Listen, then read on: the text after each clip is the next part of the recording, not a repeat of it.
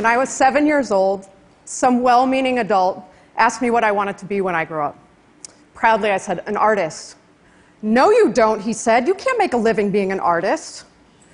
My little seven year old Picasso dreams were crushed, but I gathered myself, went off in search of a new dream, eventually settling on being a scientist, perhaps something like the next Albert Einstein.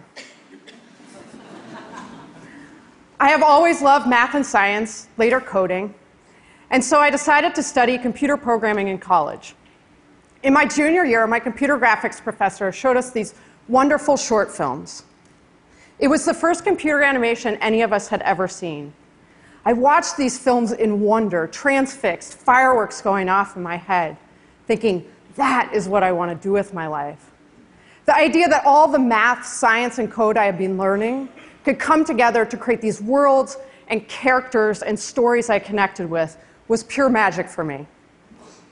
Just two years later, I started working at the place that made those films, Pixar Animation Studios. It was here I learned how we actually execute those films. To create our movies, we create a three dimensional world inside the computer.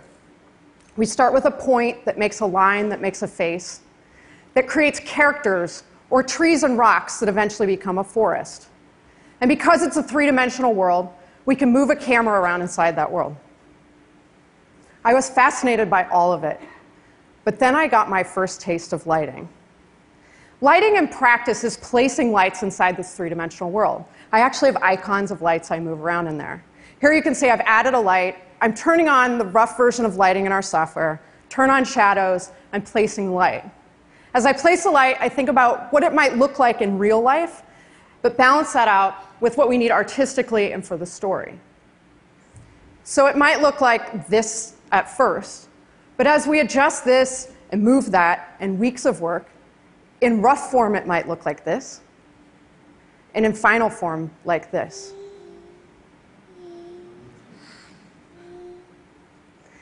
There's this moment in lighting that made me fall utterly in love with it. It's where we go from this to this. It's the moment where all the pieces come together and suddenly the world comes to life, as if it's an actual place that exists. This moment never gets old, especially for that little seven year old girl that wanted to be an artist. As I learned to light, I learned about using light to help tell story, to set the time of day, to create the mood, to guide the audience's eye, how to make a character look appealing or stand out in a busy set. Did you see WALL-E? there he is. As you can see, we can create any world that we want inside the computer. We can make a world with monsters, with robots that fall in love. We can even make pigs fly.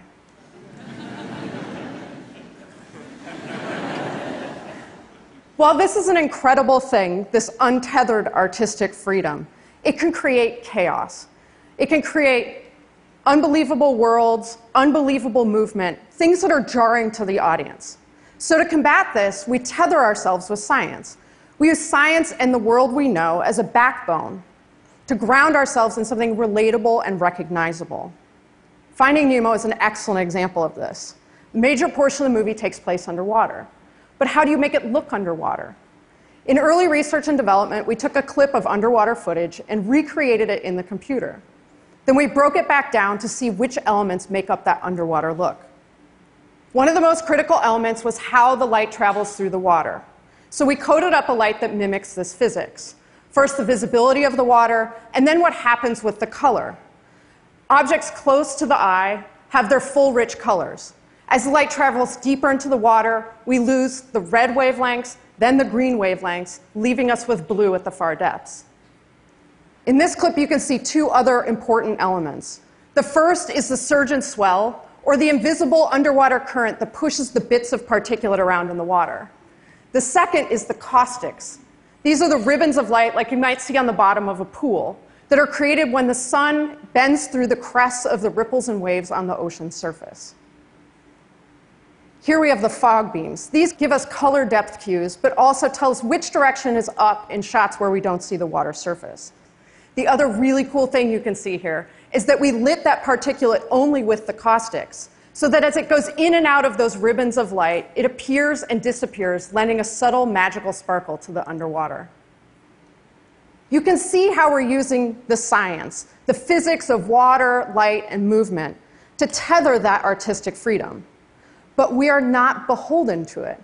We considered each of these elements and which ones had to be scientifically accurate, and which ones we could push and pull to suit the story and the mood. We realized early on that color was one we had some leeway with. So here's a traditionally colored underwater scene. But here we can take Sydney Harbor and push it fairly green to suit the sad mood of what's happening.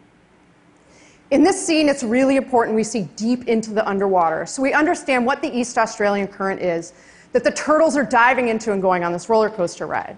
So we push the visibility of the water well past anything you would ever see in real life. Because in the end, we are not trying to recreate the scientifically correct real world. We're trying to create a believable world, one the audience can immerse themselves in to experience the story. We use science to create something wonderful. We use story and artistic touch to get us to a place of wonder. This guy, WALL-E, is a great example of that. He finds beauty in the simplest things.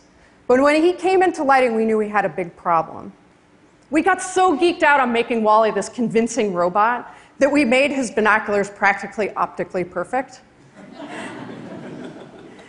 his binoculars are one of the most critical acting devices he has. He doesn't have a face or even traditional dialogue for that matter.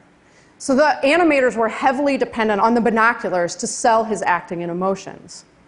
We started lighting and we realized the triple lenses inside his binoculars were a mess of reflections he was starting to look glassy eyed.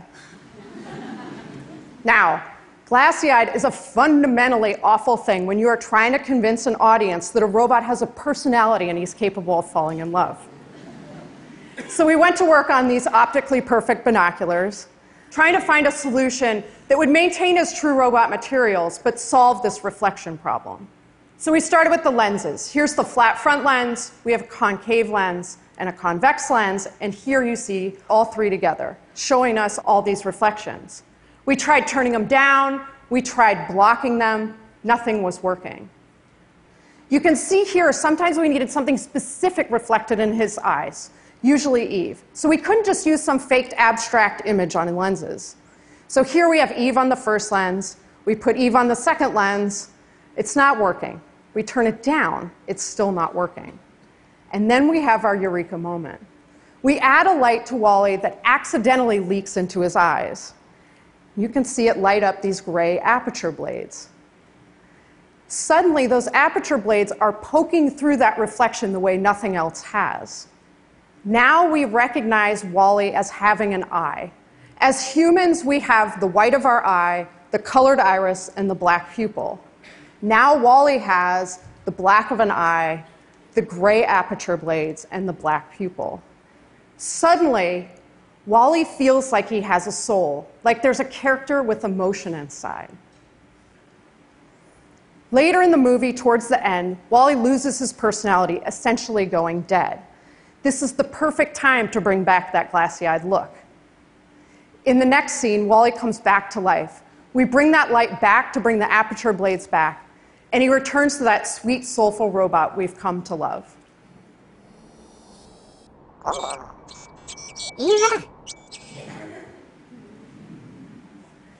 There's a beauty in these unexpected moments. When you find the key to unlocking a robot's soul, the moment when you discover what you want to do with your life. The jellyfish in Finding Nemo was one of those moments for me. There's scenes in every movie that struggle to come together. This was one of those scenes.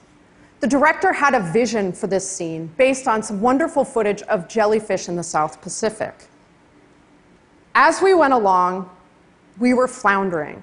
The reviews with the director turned from the normal look and feel conversation into more and more questions about numbers and percentages. Maybe because, unlike normal, we were basing it on something in real life, or maybe just because we had lost our way. But it had become about using our brain without our eyes, the science without the art. That scientific tether was strangling the scene. But even through all the frustrations, I still believed it could be beautiful. So when it came into lighting, I dug in. As I worked to balance the blues and the pinks, the caustics dancing on the jellyfish bells, the undulating fog beams, something promising began to appear. I came in one morning and checked the previous night's work, and I got excited. And then I showed to the lighting director, and she got excited. Soon, I was showing to the director in a dark room full of 50 people. In director review, you hope you might get some nice words. Then you get some notes and fixes generally. And then, hopefully, you get a final signaling to move on to the next stage. I gave my intro and I played the jellyfish scene. And the director was silent for an uncomfortably long amount of time. Just long enough for me to think, oh no, this is doomed. And then he started clapping. And then the production designer started clapping. And then the whole room was clapping.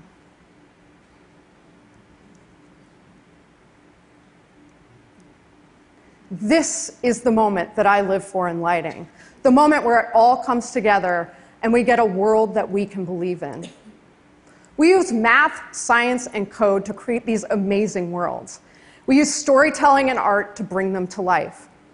It's this interweaving of art and science that elevates the world to a place of wonder, a place with soul, a place we can believe in, a place where the things you imagine can become real. In a world where a girl suddenly realizes not only is she a scientist, but also an artist. Thank you.